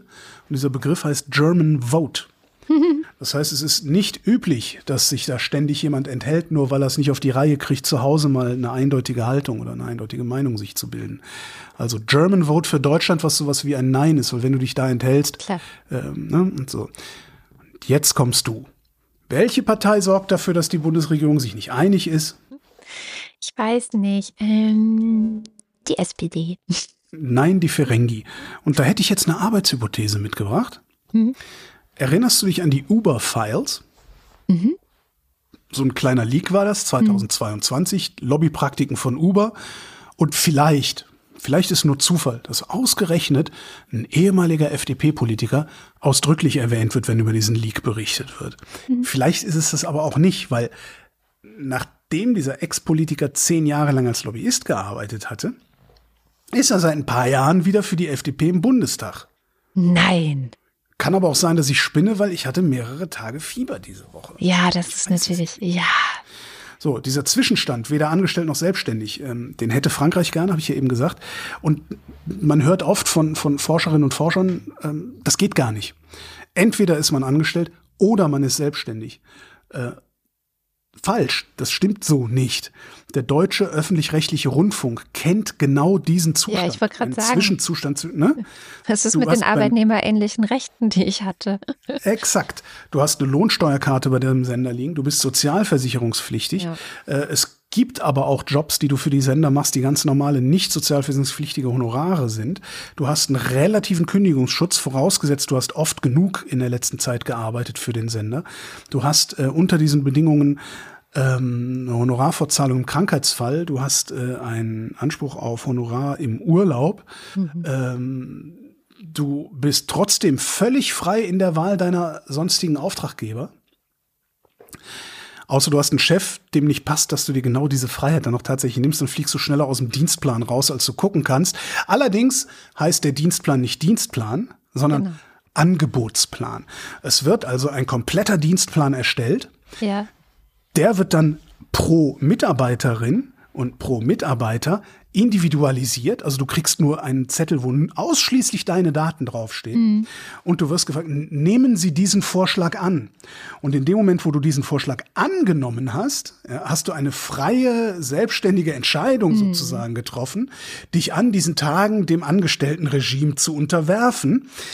Was du aber auch nicht wirklich getan hast rechtlich, sondern du kannst jetzt sagen, nee, ich komme am Mittwoch doch nicht. Und die können nichts dagegen tun. Das ist äh, vollkommen, da geht es natürlich darum, da geht es darum, dass sie dich nicht fest anstellen wollen. Die fürchten wie der Teufel das Weihwasser, Festangestellte zu kriegen, weil die können sie nicht rausschmeißen. Hm. Es gibt beim öffentlich-rechtlichen Rundfunk keine betriebsbedingten Kündigungen. Hm. Ähm, was ich für ein großes Problem und eines der Hauptprobleme des öffentlich-rechtlichen Rundfunks halte. Aber das ist ein ganz anderes Thema, das muss ich, muss ich nicht hier besprechen. Aber ich wollte nur sagen, wann immer ein Arbeitsmarktforscher oder eine Forscherin sagt, das geht nicht, so eine Mischexistenz, Doch, das geht. Ja, aber auch da ähm, diese Abstimmung zugunsten der Gigworker verhindert gerade die FDP höchstwahrscheinlich. Man muss dann sich genau das Abstimmungsergebnis angucken. Interessant ist noch, ähm, also wie gesagt, ich habe zwei Artikel drüber gefunden. Einer war im Newsletter der FAZ, einer war bei der Tagesschau. Die äh, Tagesschau zitiert einen Arbeitsmarktforscher, der sagt, ich muss andersrum anfangen. Die zitieren die Plattformen, die sagen, ja, aber wir haben hier Studien, die meisten wollen diesen Selbstständigkeitsstatus haben. Und dann gibt es einen Arbeitsmarktforscher, der sagt, ja, nee, immer wenn wir die Leute fragen, dann wollen die Lohnfortzahlung im Krankheitsfall haben. Ja. Das ist ganz, ganz interessant. Also, ja, ich bin gespannt. Also ich fände es halt ganz cool, wenn sich dieses Gesetz durchsetzen ließe, EU-weit, und die Plattformen sich dann überlegen müssten, ob sie nicht vielleicht so ähnliche Regelungen einführen wie der öffentlich-rechtliche Rundfunk. Weil das ist nicht das schlechteste Prinzip, fand ich. Also ich mhm. habe immerhin fast ein Vierteljahrhundert in diesem unter, unter diesem Regime gearbeitet und das ist nicht schlecht gewesen. Es ist schon viel Zeit vergangen, aber Scham muss noch zu Wort kommen in dieser oh, Sendung. Shit. Ja, Entschuldigung. Schauen wir nach Indonesien mit ihr dieses Jahr. Es ist ja super Wahljahr. Es haben noch nie so viele Menschen in einem Jahr gewählt, wie dieses Jahr wählen und wählen werden. Und Indonesien ist eines dieser Länder, das wählen darf. Und das war schon diese Woche, diesen Mittwoch. Ähm, und was dabei so besonders interessant war, was vielleicht auch so sich andeutet, dass herausgekommen sein könnte, das erzählt uns jetzt die Scham. Hallo. Ja, ich war die ganze letzte Woche sehr krank. Aber natürlich habe ich mir auch die Wahlen in Indonesien angesehen, denn das ist eine der größten Wahlen der Erde tatsächlich und eine der größten Wahlen überhaupt, die an einem Tag stattfinden. Über 280 Millionen Einwohnerinnen leben in Indonesien und davon waren über 200 Millionen Menschen wahlberechtigt, waren vor zwei Tagen eben zur Wahl aufgerufen. Und wir haben jetzt schon ein erstes vorläufiges Ergebnis, mit was man schon ein bisschen arbeiten kann. Ich sage mal sehr vorsichtig vorläufig, weil es sind sozusagen die ersten Auszählungen und die gesamte Auszählung normalerweise bis weit in den März andauern wird. Ähm, aber ja, es gibt aber nochmal natürlich diese Quick Count, äh, ja, diese Kurzzählmechanismen, die sie eben haben, was eigentlich bisher immer sehr aussagekräftig war auf der Basis von so Nachwahlbefragungen, die schon am Wahlabend äh, ja gemacht werden und die schon mal so ein Ergebnis eigentlich so ja festlegen. Also eigentlich schon so gut wie sicher, aber eben immer noch kein endgültiges Ergebnis. Der nächste Präsident des Landes heißt Prabowo Subianto. Ein paar Eckdaten zu diesem Mann. Er ist der derzeitige Verteidigungsminister von Indonesien, 72 Jahre alt, kommt aus elitärem Hause, war mit der jüngsten Tochter des ehemaligen Diktators Suharto verheiratet und das 15 Jahre lang komischerweise, bis genau die Diktatur zusammengebrochen ist, nämlich 1998. Ähm, unter Suharto war er zum äh, Kommandeur der Spezialkräfte aufgestiegen. Er spricht Deutsch, hm, vielleicht auch für ein paar interessant. Aber vielleicht das Interessanteste an ihm ist, dass er naja, im indonesisch besetzten Osttimor wie in Westpapua für Massaker und Menschenrechtsverletzungen verantwortlich gemacht wird. Die ganz konkrete Anklage lautet, dass er 1998 ganz kurz vor dem Sturz der Diktatur laut Menschenrechtsorganisationen für die Entführung und Folter von 22 Studentinnen verantwortlich gewesen sei. 13 bleiben verschwunden. Bis heute streitet er jede Verantwortung ab. Er wurde auch nie angeklagt. 1998 wurde er dann aus der Armee entlassen. Anscheinend gab es ja, so ein Machtkampf zwischen äh, ihm und einem damaligen Armeechef. Er hat dann versucht, mal zu putschen, hat nicht geklappt und dann hat er sich sozusagen nach Jordanien abgesetzt, wo er sich ähm, angeblich nur noch um so Geschäfte gekümmert hat. Er ist ähm, tatsächlich mit Abstand der reichste Präsidentschaftskandidat gewesen unter allen drei. Das ist ein Rennen gewesen, äh, ja, unter drei Männern. Äh, das ist jetzt auch seine dritte Wahl gewesen tatsächlich. Er ist schon zweimal angetreten, 2014 und 2019. Das heißt, man kennt ihn natürlich, also nicht nur aus, aus seiner Rolle als Verteidigungsminister, sondern er ja fühlt sich fast schon berufen eben zu diesem, ja, zu, der, zu dieser Position des Präsidenten. Ähm, und interessanterweise, damals, als er verloren hatte, hat er seine Wahlniederlagen nicht wirklich akzeptieren können, lange Zeit, und hat sogar islamistische Anhänger äh, gewaltsam demonstrieren lassen. Jetzt natürlich ähm, ja, erkennt er das Ergebnis an und äh, sagt, es ist ein Testament für die Demokratie Indonesiens und so weiter und so fort. Surprise, surprise. Und dass er dieses Mal gewonnen hat, sagen einige Beobachterinnen, äh, das ähm, soll anscheinend maßgeblich am Präsidenten Joko Widodo äh, liegen. Er hätte sich nämlich zugunsten von ihm eingesetzt, indem er ihm seinen Sohn als Stellvertreter an die Seite gestellt hatte ähm, und dafür sogar die Verfassung ausgehebelt hat, habe sogar eben staatliche Mittel eingesetzt, wie zum Beispiel eben äh, das Verfassungsgericht und die Wahlbehörden und so weiter und so fort. In einem Kommentar für die Taz ähm, schreibt Sven Hansen, dass dieses Wahlergebnis dann offiziell bedeutet, dass die nach der Diktatur begonnene Zeit der Reformasi, also diese Reformpolitik, ähm, ja, damit nun endgültig beendet sei, wenn wirklich Subianto eben als äh, ja Gewinner aus dieser Wahl herauf, hervorsticht und nennt es ähm, ja dramatisch, aber vielleicht auch gerechterweise, äh, einen schwarzen Tag für Indonesiens Demokratie. Wenn also dieses vorläufige Ergebnis dann tatsächlich das endgültige Wahlergebnis ist, wird Subianto im Oktober zum Präsidenten vereidigt. Kommen wir zur guten Nachricht. Die gute Nachricht dieser Woche ist im Grunde eine Überschrift. Senatoren widersetzen sich Trump und stimmen für Ukraine-Hilfe. So hat die Süddeutsche getitelt und schrieb weiter, mhm. Überraschend schnell findet sich im US-Senat eine Mehrheit für Ukraine-Hilfen in Höhe von 60 Milliarden Dollar. Gibt noch ein Aber, da komme ich gleich zu. Kommen wir erstmal zu dem Guten des Ganzen. Also 22 Republikaner haben tatsächlich dafür gestimmt, angeführt von Mitch McConnell, der mal wieder, finde ich, deutlich gemacht hat, was Patriotismus im guten Sinne sein kann, wenn man denn unbedingt Patriot sein möchte. Mhm. Denn er hat gesagt, der Senat wird die Verantwortung für Amerikas nationale Sicherheit nicht vernachlässigen. Die Geschichte begleicht jede Rechnung und heute wird die Geschichtsschreibung festhalten, dass der Senat nicht gezögert hat, als es um den Wert amerikanischer Führung und Stärke ging. Zitat Ende. Naja, ist ein bisschen viel Amerika, Amerika, Amerika, wenn es eigentlich um die Ukraine ja, gut, geht. Äh, aber, ne, hat seine Verantwortung erkannt, sagen wir es mal so. Ja. Jetzt kommt das Aber. Das Ganze muss jetzt leider noch durch das Repräsentantenhaus und da hat der Speaker Mike Johnson, der leider ein enger Verbündeter von Donald Trump ist, äh, angekündigt, das ganze Ding aufzuhalten. Ähm, das Repräsentantenhaus würde schon an eigenen Gesetzesentwürfen arbeiten und als Speaker kann er leider verweigern, dass das ganze Paket aus dem Senat überhaupt in der Großen Kammer auf die Agenda gesetzt wird, also dass überhaupt irgendwie darüber abgestimmt wird. Ja, ist total krass, war mir, war mir auch nicht klar. Bis die, letztes Jahr hatten die ja so, ein, äh, so eine Farce ähm, bei der Speakerwahl, nachdem sie ihren Speaker of the House äh, ja gefeuert hatten und dann ewig keinen neuen gefunden haben. Ja. Da hat ja, gab ja gar eine Shutdowns-Drohung und sowas, weil sie, weil sie den Haushalt nicht verhandeln konnten. Das finde ich total abgefahren, dass eine einzige Person oder eine einzige Figur in diesem ganzen politischen System derart viel Macht hat, einfach zu sagen, nö, nö. ich lasse das jetzt auf dem Schreibtisch liegen. Fertig. Ja. Das finde ich total krass. Naja, es gibt eine Möglichkeit, ihn zu umgehen. Also man kann mhm. ihn sozusagen ausnocken, indem äh, man eine Abstimmung erzwingt.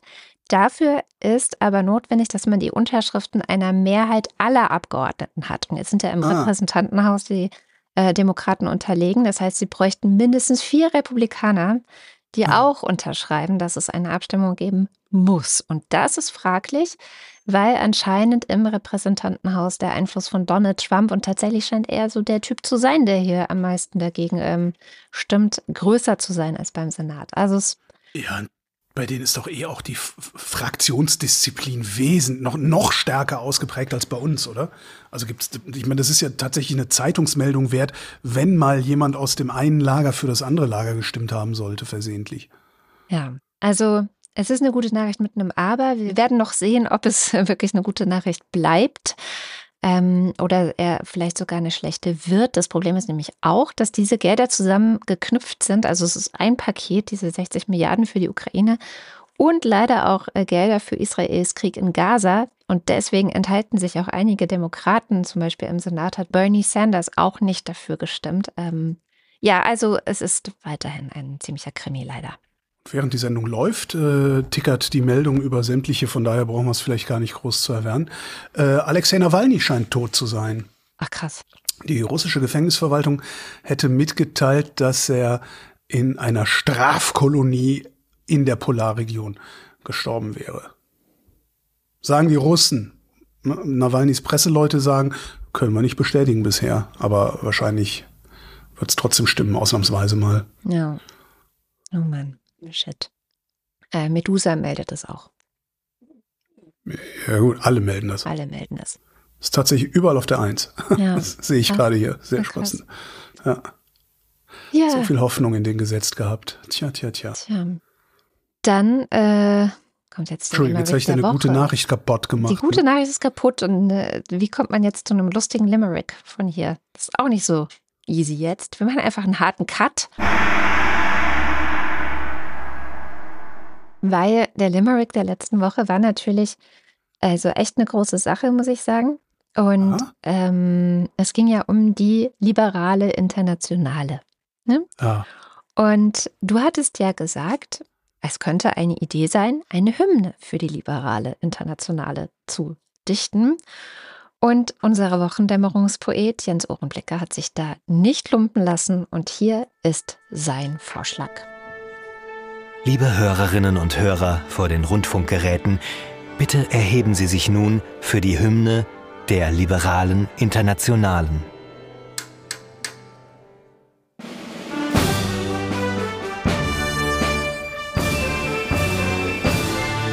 Wir sind radikal liberal, das Sozialgedöns ist uns egal. Unsere Fahne, sie weht, wo mehr Freiheit entsteht. Für Marktwirtschaft und Kapital.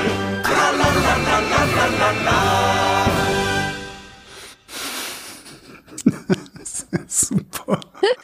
Tralalalala. Es passt auch gut zum Aschermittwoch und dem ganzen Karnevalsscheiß. Genau. Super. Was war denn dein liebster Limerick? Ich nehme den von Wurzelsepp. Ja. Der geht, ein Christian aus Wuppertal sang von Freiheit bei jeder Wahl. Ah, Habe ich falsch betont. Ein Christian aus Wuppertal sang von Freiheit bei jeder Wahl. Ein jeder kann's schaffen, nicht alle, ihr Affen. Lanternational liberal. Ich muss den von Melina nehmen, weil also. Natürlich, weil Melina. Ja, aber der Anfang ist einfach der Anfang, den ich mir von allen gewünscht hätte. Und sie hat's gemacht. Volker, hörst du die Signale der liberalen Internationale? Denn ich höre sie nicht. Bin nicht sehr erpicht auf internationale Liberale. Das Vers, das mag nicht schön sein, aber Volker hört die Signale, war exakt Volker. das, was ich mir gewünscht habe. Ach so, echt? Okay. Volker naja, Völker hört die Signale. Volker, ja, das ist, äh, ich, ich hatte, ich habe meine gesamte Radiolaufbahn hatte ich einen Kollegen, der hieß Volker mit Vornamen. Oh. Und äh, der war auch Moderator und hat auch Jingles gemacht und so weiter. Und darum ist Volker, hör die Signale, ist, äh, das, äh, ich weiß nicht, den haben wir vor, vor 25 Jahren schon im Radio gebracht. Einen ganzen, so ein Bart. So ein Bart für dich. Ja. Für mich war er sehr frisch. Was machen wir denn diese Woche für ein oh. wunderschönes oh. Thema für unsere Limerick? Ich. Hm. Aschermittwoch, Karneval. Ich weiß ich nicht, sag du, ich will nicht. Ich, immer muss ich sagen, dann Schulabbrecher. Siehst du?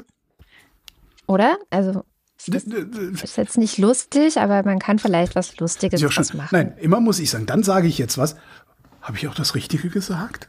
Genau, so bin ich. Kada in a nutshell. Wir bleiben bei Schulabbrechern und ich bin gespannt. Damit äh, kommen wir zum Börsenticker. Montag. Wall Street. Erst Rekorde, dann Gewinnmitnahmen. Dienstag. Schwerer Rückschlag für die Wall Street. Mittwoch. US-Börsen auf Erholungskurs. Donnerstag. Neue Zinsfantasie. Ah, beflügelt die Wall Street. Freitag. Rekordrallye im DAX und kein Ende im Sicht.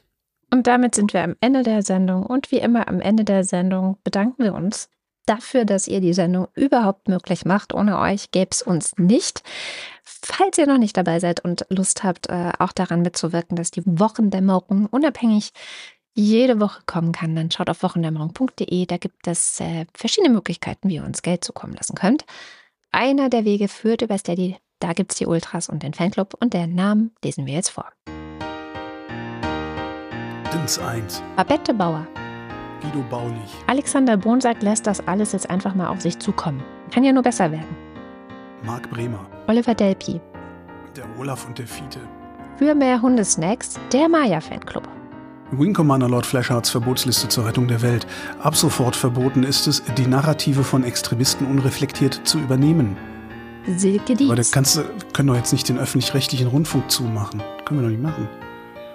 Der Monkey Dom Dominik Wagner. Doppeldeckerfahrrad. Erik Fröhlich. Cecilia Maribel Gutierrez Sepulveda de Wagner.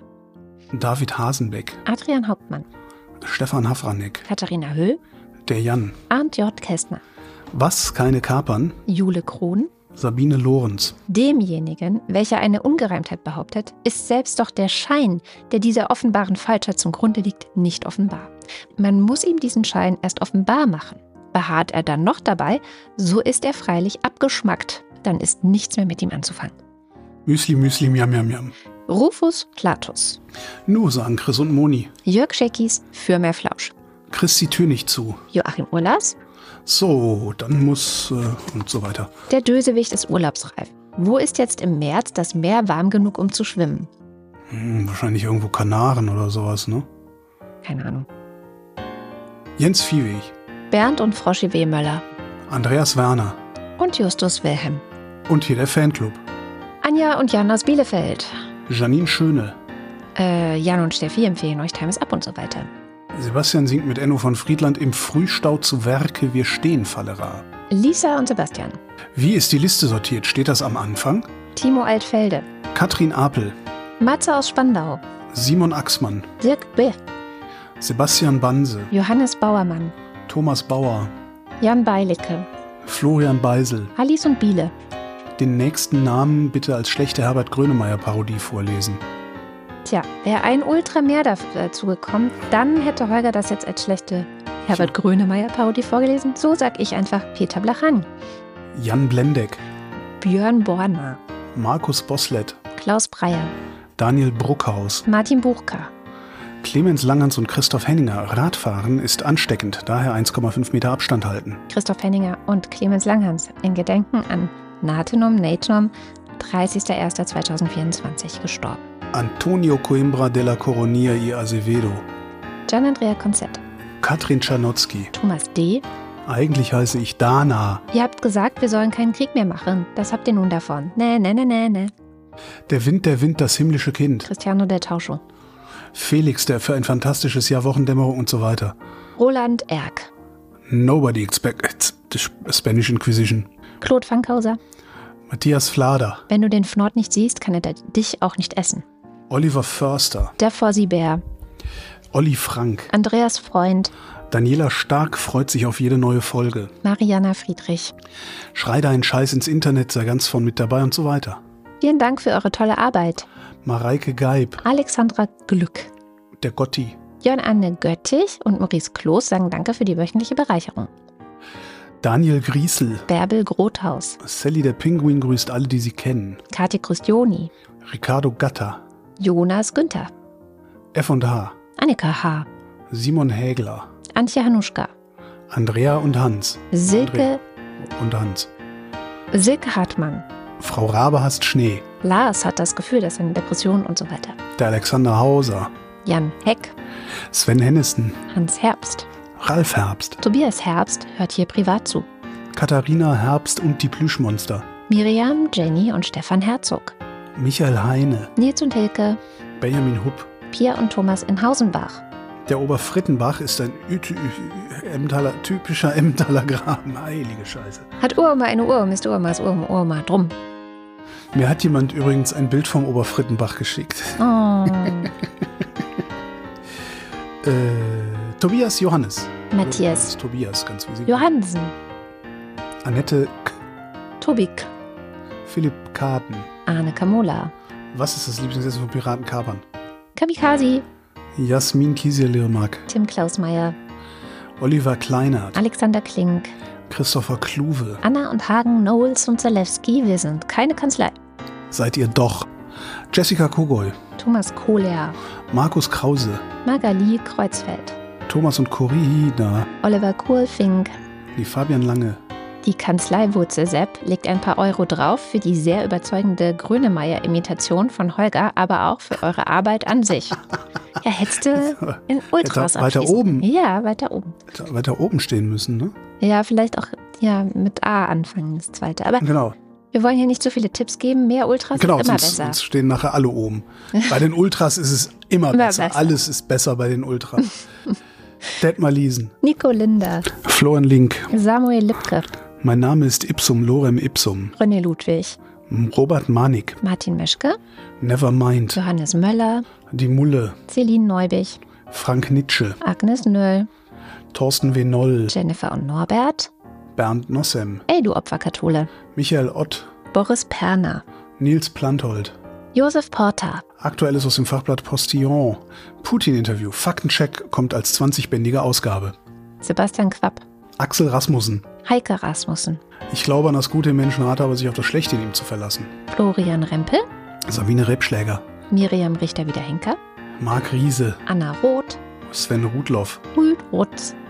Der Schommi sagt Danke. Vergiss bitte nicht wieder Jürgen Schäfer, Jürgen Schäfer. Christian Schluck, Die, die Messboje empfiehlt, Schlüssel nicht vergessen.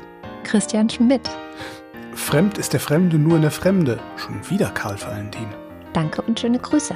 Susanne Schulze. Dirk Schumann. Chip und so. Weiter. Ma Markus und Julia sind Fans der Wochendämmerung genau wie Der Kopf ist nicht zum Nicken, sondern zum Denken da. When you drive a car, you drive with Putin. Start using public transport today. Christian Steffen. Blas and Stein, Pfotenziegelstein. Pommes Stein, Thomas Stein. Sabine Stern, Suse und Martin Stöckert. Larissa Struziner, Günther Stück. Claudia Tarow, Moste Techi fühlt sich gekonnt betrollt und feigst sich, äh, Verzeihung, feicht sich eins, muss aber schon darauf hinweisen, dass Tech für das altgriechische Techne, Techne, Fähigkeit, kunstfertig, Hand, äh, kunstfertige Handwerk steht und so weiter. Hatten wir ja letztes Jahr auch schon. Aber fahrt mal alle auf die CLT. Den CLT. 19. The child, laughing stock. Look, look, isn't it funny? The sitter. I told you not to do that. The baby in yellow. Act 2, Scene 2. Somebody once told me the world is gonna roll me. Moritz Tim. Mr. Tipp, Lucy sagt Danke für die Wochendämmerung und etwas später noch Danke für die liebe Postkarte. und Anna und Gregor freuen, sind hoch erfreut, denn sie, Genießen mit Priscilla und Gwyneth Molesworth, dass die Tage wieder länger werden. Sebastian und Henry, Fauli, das Faultier hängt ab und macht alles ganz langsam. Martin Unterlichner, Jan van Finkenreue. Henning Feller, Du hast den Farbfilm vergessen. Robert Ferst, Audra Fischer. Yannick Völker, Andreas Waschk. Tim Weber. Ingo Weiser. Schon gewusst, Alkoholiker jeglicher Art verringern die Arbeitseffizienz quasi immens. Weisheiten von Alkoholiks und Obelix. Martin Wittmann. Mein Name ist Lose. Wird es günstiger, wenn ich gleich mehr nehme? Tobias Wirth. Simi und Timmy Wüst. Uwe Zieling. Sag Nein zur Arbeit. Mapten Banavk. Und Martin Balaschk. Vielen herzlichen Dank. Ja, vielen Dank, auch von mir. Ich bin jetzt ein wenig erschöpft, glaube ich. Dann gute Besserung für dich. Und das war die Wochendämmerung vom 16. Februar 2024. Wir danken für die Aufmerksamkeit. Tschüss.